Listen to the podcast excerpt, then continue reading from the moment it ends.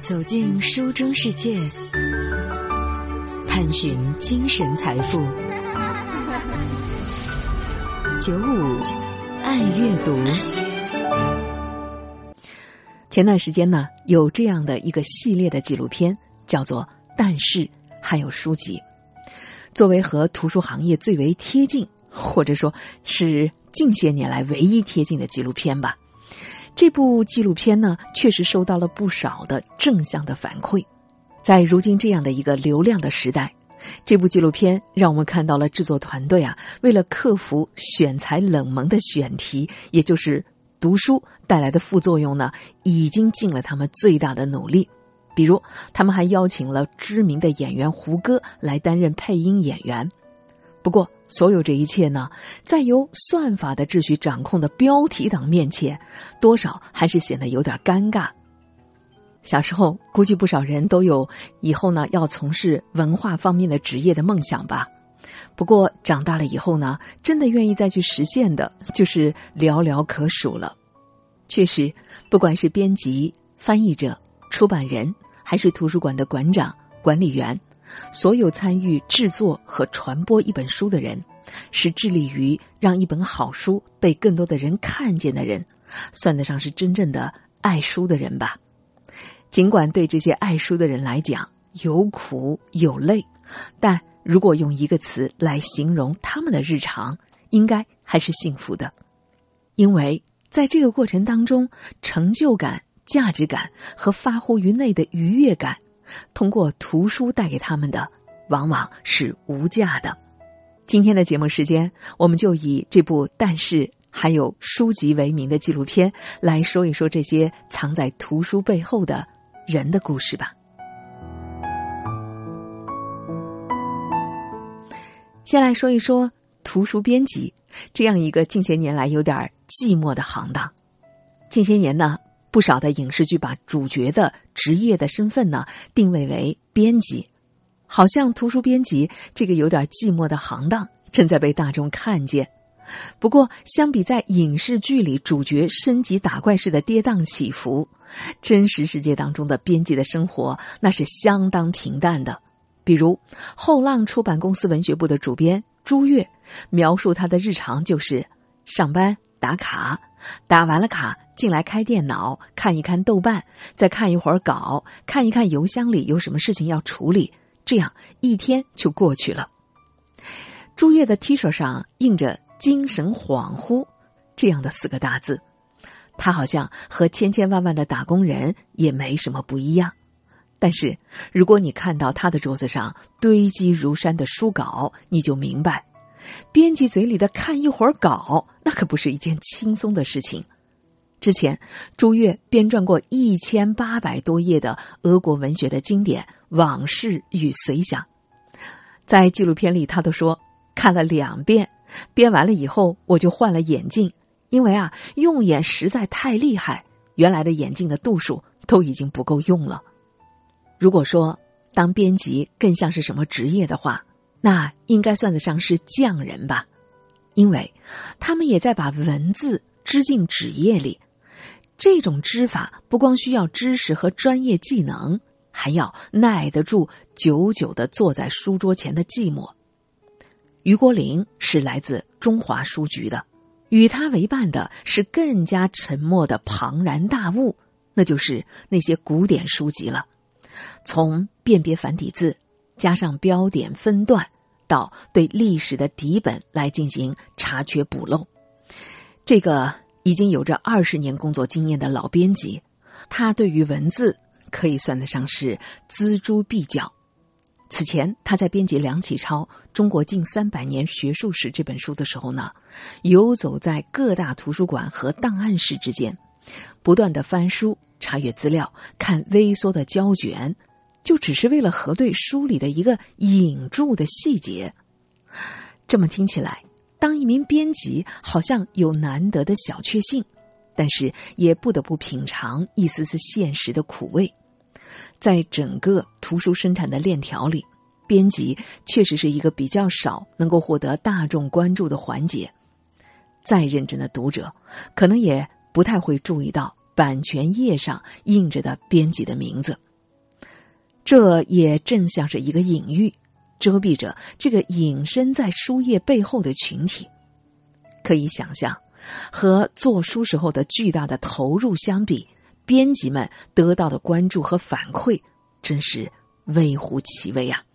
这也是他们倍感寂寞的另一层含义。而有些时候，这些当编辑的也不是从开始就有一个编辑梦想。比如，朱越大学里学的是法律，根据他的回忆。他是在应聘出版社法务的时候呢，稀里糊涂当上了编辑的。朱越原本是想以写小说作为自己的未来置业，而把工作看作只是糊一口活儿。原本啊，也只是想在妙趣横生的精神世界和枯燥的工作日常当中划出一道分界线的。直到在三十九岁的这一年，他遇见了这样的一本书，叫做《寂寞的游戏》。这本书的作者袁哲生是一位非常优秀的华语文学作家，可是却在三十九岁的这一年选择了自杀。朱越在读了这本书以后呢，觉得这本书根本不逊色于任何西方哪位大师的作品，应该要被更多的读者看到。而实际上，朱越也压根儿算不上是这本书的责任编辑，他。却花了极大的力气来为这本书做推广，算是一个创作者对另一个创作者的珍重吧。这以后，朱越就把自己投入到华语文丛当中，挖掘那些被大陆的读者不太了解的作者，比如马来西亚华裔作家黄锦树、台湾作家黄国俊，还有童伟格等等。而作为古籍编辑的余国林的隐秘的乐趣。就藏在细节里，他很乐于循着古人的每个字、每句话，走进古籍囊括的浩瀚宇宙当中。无论是从尘封岁月里去挖掘经典，还是以慧眼和珍重的心去发掘新人，编辑们都承载着作者的意志和远景。他们用灵巧的构思、字斟句酌的手艺，推动作者和读者的相遇。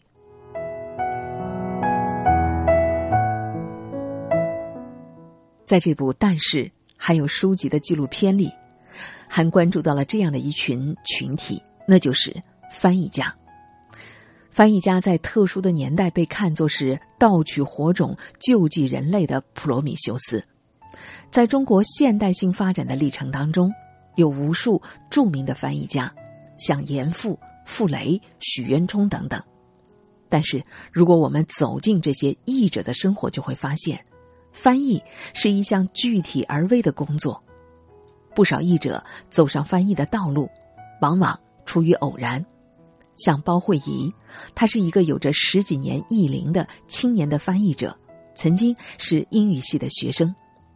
大学期间，他积累了一些翻译的经验，但并没有把这作为职业的选择。决定当翻译，是因为有一本在人生的低潮期。给他自己带来了救赎的诗集，是美国自白派代表诗人西尔维亚·普拉斯的遗作《艾丽尔》，其中的诗作密集的完成在诗人自杀前的两个月。作品里充满了一种暗黑暴烈，但同时还有一种向死而生的力量。当时，包慧怡在美国的一家电视台实习，那时候的生活完全被工作充斥着。只感到无尽的消耗，直到他在公司楼下的书店里读到了这本书，对那种绝望的气息感同身受的过程当中，包慧怡也从中看到了作者那种直视深渊的勇气，以及试图靠写作获得更广阔、坚实的人生的努力。包慧怡也因此确认。自己真正想要过的生活，应该是由写作、翻译和阅读来构成的。在这部纪录片里，描述到的另外的一位翻译者范晔也有类似的体会。范晔一九九五年刚刚高中毕业，当时他对未来非常的迷茫，因为北京大学西班牙语老师赵振江说的一句：“拉美文学大有可为。”于是他选择进入到了北京大学的西语系。在语言学习的初始的阶段，极其的枯燥。范晔回忆说，刚入学的时候呢，他的成绩并不好，一度怀疑这样的选择。直到后来慢慢的可以阅读一些原著，他这才找到了学习的乐趣。出于想把这些看过的书分享给更多人的愿望，范晔先是在论坛上发表翻译的诗，由此也开启了翻译这样的一条职业道路。像包慧怡和范晔的工作，都是由阅读的兴趣推动的，翻译的过程也是自己深度阅读的过程。是作为翻译者在知识、情感上与作者搭建的世界发生一种强烈关联的过程。马爱农是《哈利波特》系列小说的翻译者，从两千年夏天收到了霍格沃茨的来信开始，他和哈利波特的魔法世界一起走过了七年的时间，以至于在翻到最后一本书的时候，他都希望自己能够翻得再慢一点儿。再慢一点儿语言是可以搭建出全新的世界的，但是不同的语言体系之间呢，是存在着边界的。翻译者的任务就是要跨越边界，找到打开密室大门的开关。对马爱农来说呢，魔法世界里的欧洲神话、炼金术士和吸血鬼的传说还算是有迹可循。可是，作者那些自创的语词还有咒语，那简直就是天马行空啊！想要翻译《哈利波特》，难点就是要搭建起一门属于自创咒语的这样一个中文的体系。考虑到书中的主人公念咒语的时候会使用魔法动作，马爱农和译者的团队要对长长的一串英文的字母进行意译，把它们统一成。呼神护卫、神风无影、幻影移形，这些洋溢着中文气质的四个字的词语，作为西语翻译的范晔，其实也面临着类似的困境。他给自己创了一个叫“林深履薄”这样的一个词儿，说的是如临深渊、如履薄冰。他这样来形容自己，就是想形容翻译的时候出现的那种不怎么拿捏的准。有点犹疑又有点狼狈的情形，他的日常工作就是在科特萨尔的轻盈幽默，波拉尼奥的狂野和颗粒感，塞尔努达的沉郁和节制之间游走。为了尽可能的深入这些创作者他们的世界，范晔还养成了听有声书来去找一找语言感觉的习惯。翻译完一本书。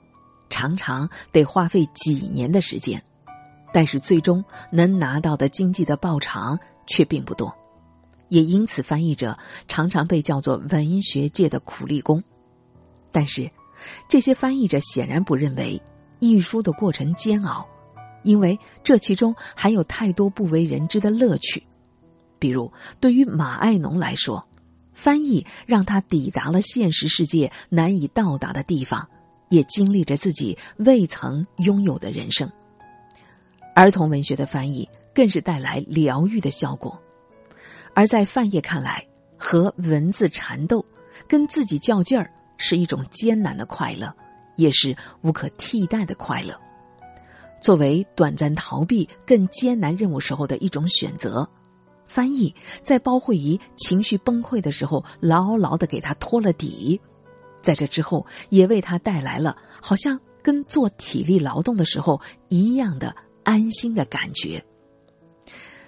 包慧仪引用了毕肖普的话来形容翻译这份工作，那就是“忘我而无用的专注”。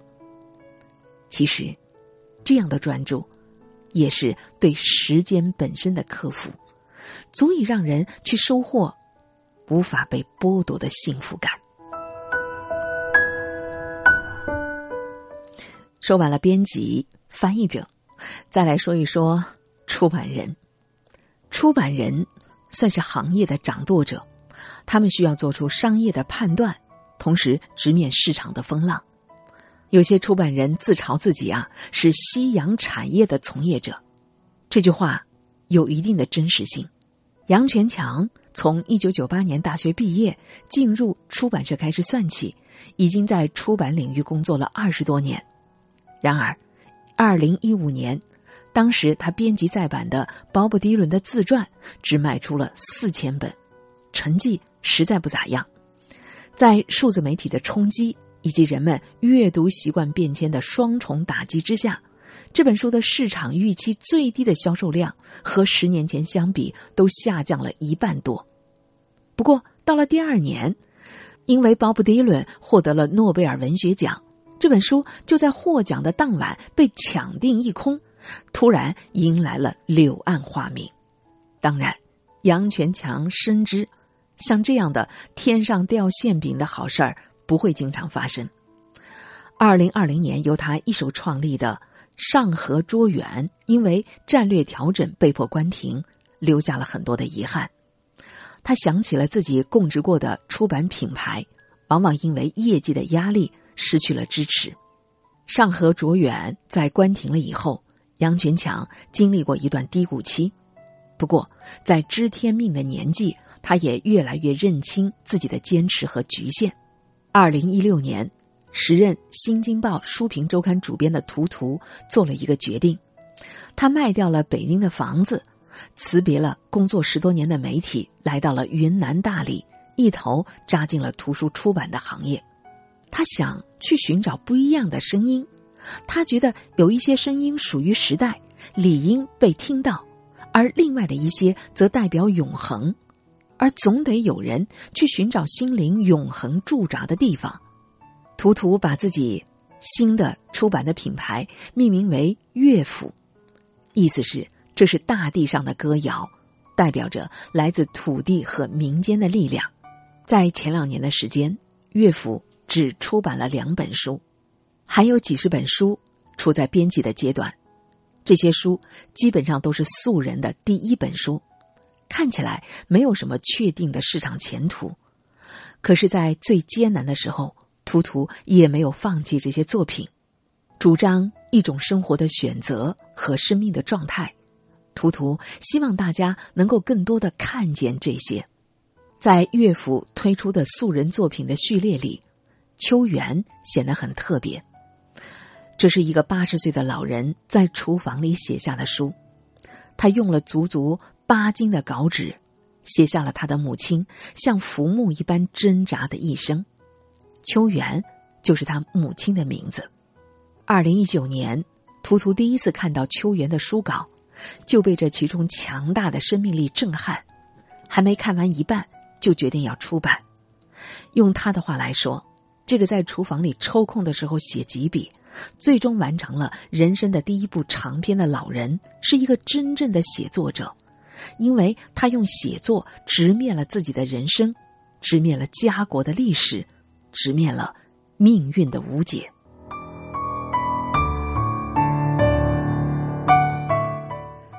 最后，我们再来看一看图书管理员吧。一本书从作者写作、编辑到出版的漫长过程以后，图书馆往往会成为一本本新书停靠的地方，也是书和人。最终相遇的地方，图书馆对于读者，也许是休憩心灵的桃花源；对于图书管理员，这里是诗和远方最终的归宿。顾小军作为国家图书馆的管理员，他在工作当中看到了形形色色的读者，有退了休以后开始来找四库全书读的阿姨。有趁孩子上学抓紧备考复习 MBA 的妈妈，有单纯享受着休闲时光的人，而在管理员的身份之余，顾小军自己也是读者。在他工作的十二年时间里，他自学了十二门语言，学习的资源就来源于图书馆的馆藏。另一个与图书馆相关的故事，发生在海拔三千七百米的四川甘孜草原。在那儿，有一座名叫纳朗玛的社区图书馆，是由一位名叫九美的藏族僧人花费了十九个月的时间建造的。期间，他先是制作青稞酱来售卖，筹措资金，自学建筑、画设计的图纸，还亲手的搬运过三四百斤重的石头，只为了打造出这座草原里的乌托邦。而建造图书馆的想法始于一场地震。当时从寒山寺游学归来的九美，为了发放救援物资，深入到一千多户的牧民的家里去走访。他看到了当地的贫困，认为一个地区想得到发展，就要把教育看作是一股非常重要的力量。所以，他希望通过一座图书馆，让藏民看到知识改变生活。命运和未来道路的可能，在常常到图书馆来看书的孩子里，有一个叫拉姆的十九岁的女孩，她喜欢阅读写作，最喜欢的书是《巴黎圣母院》，她还在写一本和妈妈相关的小说呢。连续三年的时间，她都在图书馆里度过，这儿就是她的乐园。在久美的朋友开设的写作课上。拉姆鼓起勇气问：“成为作家可行吗？”久美说：“我们的心态开阔于世界，哪怕我坐在这个草原上，我的心也可以连接到整个的世界。”这部叫做《但是还有书籍》的纪录片，构画出一个由编辑、译者、作者、书店、读者围绕着书籍共同组成的心灵空间。也提示着阅读作为我们精神避难所的意义所在。如今的我们困居在疫情当中，焦虑和倦怠变成了一种集体的情绪。两年前，导演罗银鸾在手记里写道：“我们所在的其实是一个阅读行为显得有点奢侈和不合时宜的流量的时代，所以和爱书的人一起去检视落果。”是多么的重要！